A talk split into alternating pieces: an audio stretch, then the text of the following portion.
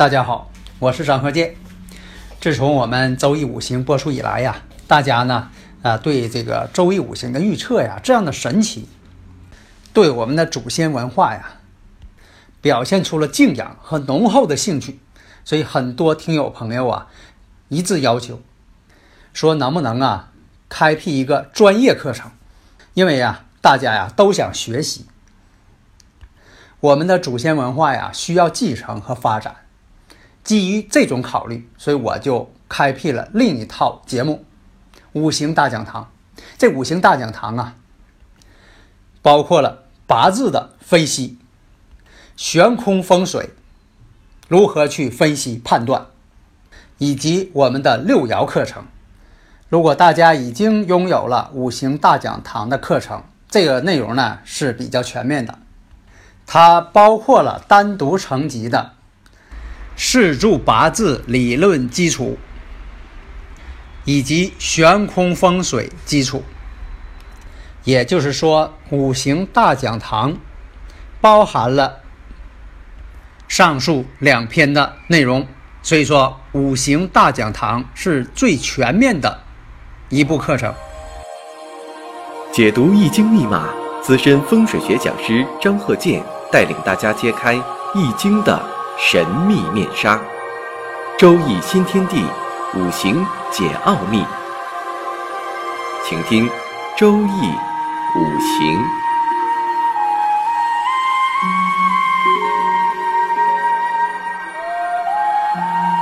上山微电台荣誉出品。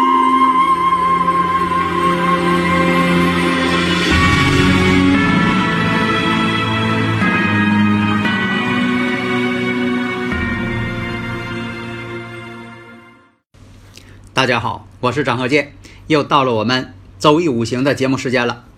那么呢，我们看一下这几个八字啊，一共呃四个八字这个例子，但是我一堂课讲不完。那么这四个案例呢，都是我在看新闻的时候看到的。呃，这个呢是一件事情，但是呢它是四个人，所以说呢是四个八字。呃，更准确点说呀，这个八字啊。还是出现那个问题了，就说呢，没有时辰，但是我也主张什么呢？没有时辰呢也能看，因为什么呢？八字在创立的初期呀，是在唐朝。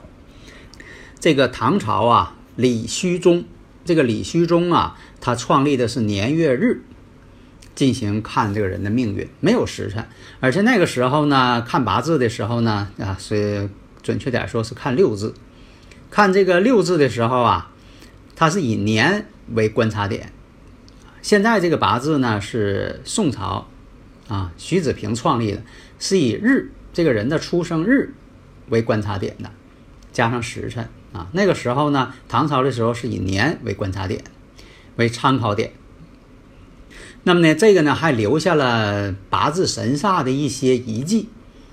从哪里可以看出来呢？你看有些八字的神煞哈，它是在年上看的。有的是呢，年跟日都可以看。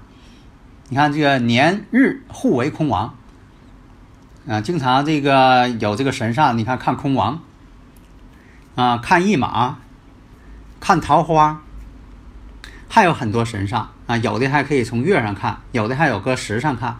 这个神煞呢，它比较这个活哈，嗯，但是神煞我主张什么呢？作为参考，不是说神煞不准，神煞作为参考。还是用正五行来看八字。那么看这六个字啊，丁巳、癸丑、辛卯。那么这个案例呢是早间新闻呢我看到的，啊，这个事情呢是这四个人都是这个江西的农民。据新闻报道啊，说这四个人呢在这个二零零二年的时候，二零零二年五月三十一日被刑拘了。啊，罪名呢一开始都不大，有的是这个嚣张，啊，有的是其他一些问题啊。但是呢，后来在二零零二年六月十九日的时候，啊，被认定说他有一桩案件跟这四个人有关系，啊，案件呢是强奸、杀人、抢劫。结果这四个人啊，因为这个案件重大呀，这四个人呢就判了死刑了。结果这四个人不服啊，不服那个上诉，上诉之后呢又重审，重审呢因为这个证据啊，这个没有形成一个完整的证据链，然后呢就判了实缓。那么到了今年二零一七年的时候，因为他是这几个人呢没有一个确凿证据啊，经过上诉呢，这四个人呢啊改判了，改判为无罪。那改判无罪了，那就得赔偿啊。那么呢，这四个人在二零一七年的时候获得国家赔偿啊。早间新闻呢说的是这个每个人赔偿二百二十七万，晚间新闻呢这个又报的是每个人赔偿呢是一百二十七万。但是呢，你无论是赔多少都是百万，对这个四个农民来说呀，他平时啊就说几辈子也挣不了这些钱。但是毕竟呢，他们也受了不少苦，受了不少罪，受了不少冤枉。假如说这个案件啊已经判定了啊，跟他没关系啊，被冤枉的，那确实这十几年也是受了不少苦。因为这是个新闻报道啊，这个新闻报道呢，他不可能把每个人的生日都念一遍，而是说出来一个这个影音键，那影这个影音键呢。啊，这个上边有这个一些文字啊，我看了这些文字呢，我就把这案例就写下来了啊，供大家呢啊研究学习参考。那么我们看这个生日倒换出来的这个八字丁巳、癸丑、辛卯。那么这个六个字呢，我们来分析一下，只要有日主呢，上边十个神呢就可以排出来了。比如年上是丁火。丁火呢对着日主辛金呢，那丁火就是七煞呀，所以它年上呢带有这个七煞。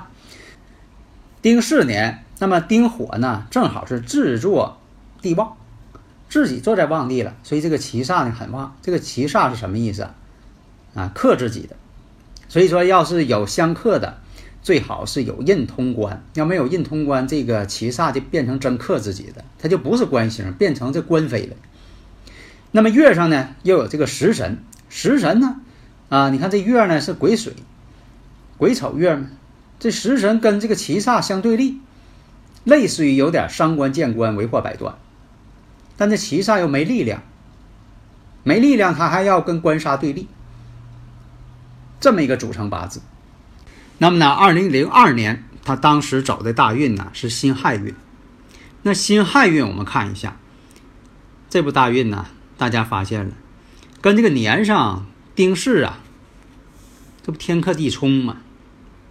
跟官星天克地冲，而且月上这个食神，在这部大运当中啊，食神通根了。食神通根了怎么办？食神旺啊，旺就要表现点伤官的意思了。这食神一旺，就会要克制年上这个七煞。这就有点伤官见官，为祸百端了。那么第二步大运又走到了庚戌，这庚戌啊，辛亥庚戌啊，其实都是比肩劫财运啊，比肩劫财。你看大运当中啊，如果有这方面的这个理论问题呢，可以加微信幺三零幺九三七幺四三六啊。我们看这个第一步辛亥运天克地冲，第二步庚戌运。庚戌运呢是劫财，所以这两步大运这二十年呢，对他来说呢并不是好运。即便说没有时辰，取不了喜用神，所以我以前讲说快速批八字，你可以不看喜用神，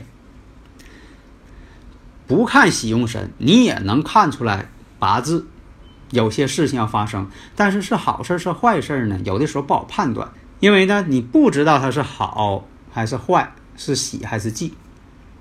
所以现在啊，这个百分之八九十的人，我发现了，总是在这个喜用神上啊，这个下了不少功夫，都研究好多年了，有的研究啊半辈子了，研究三十多年了，四十多年了，啊，还有个呢，这个喜用神呢掌握不好，掌握不好呢，他可能批八字就批不准。其实你批不准，并不是因为你喜用神的问题。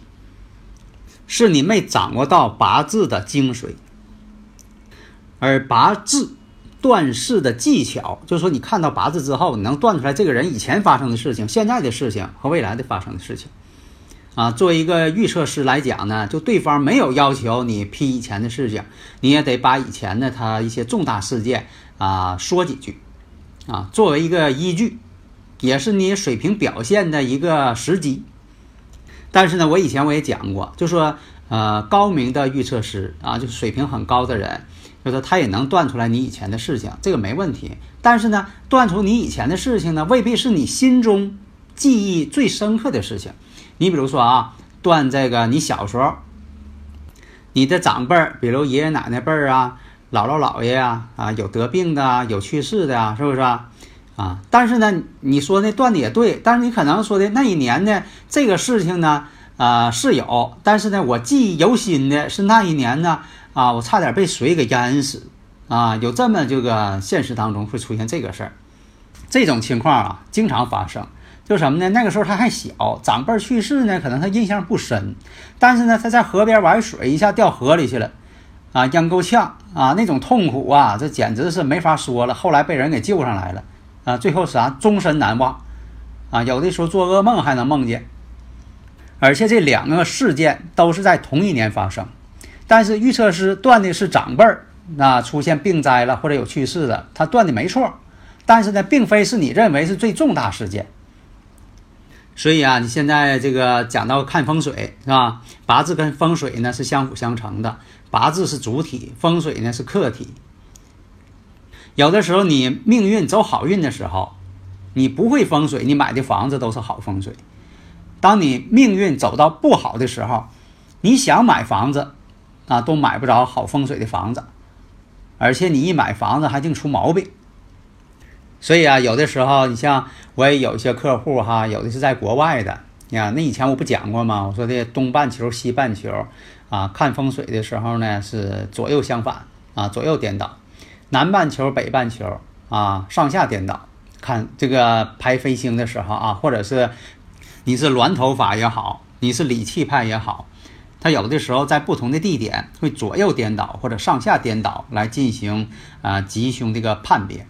所以说有这个各派的风水，以前我讲过，啊，为什么说的出现了风水的派别呢？有的是这个门户观念，有的是什么呢？这个派别确实搁在当地确实好用，啊，一用准灵。另一个派别呢，在他自己当地也是一用准灵，但他俩换个地方，啊，比如说呢，甲到乙这个地点，乙再到甲那个地点再看，哎，他用他的方法呢，可能就有误差了，就出现问题了。这就是风水的因地制宜问题，所以说呢，就说到世界各地来看风水呢，你也得考虑这个问题。你像说到南半球去了，他们的季节跟咱相反啊，而且呢，你根据你在北半球的常识，你你说看到太阳了，那个太阳的方位呢就是南，那可错了，那那你可真转向了。如果在这个国外看风水呢？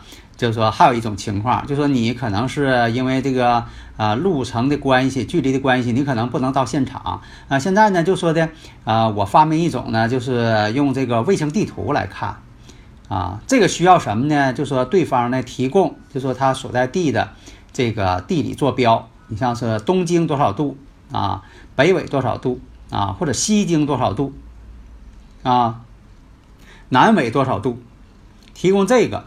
然后呢，进行确定，这就要求风水师呢要掌握这个高科技。假如说了，你说这个掌握不了啊，我在这个卫星地图上，我要不用电脑搜索，就让我搁地图上这么找，搁卫星地上找，我连自己家都找不着啊，那你这个风水师就有点啊欠火候了。以前说这个一等地师啊看星斗，现在呢你也不用看星斗，呃叫啥看卫星。二等地师查水口，啊，现在也不用查水口了，你会看卫星地图。三等地师摇山走，啊，如果说你说的这个卫星的这个呃画这个 GPS 我看不懂，啊，你说这个卫星地图呢找不着自己家，啊，那没办法，那你就摇山走吧。那你说我会看那个导航地图，那导航地图当然也行，但是它有的时候呢，它没有坐标点。他光知道你的位置，他没法给你确定坐标点。假如客户呢，他给你光发一个坐标点呢，要给你这个图了呢，你在卫星地图上还是找不着这个点。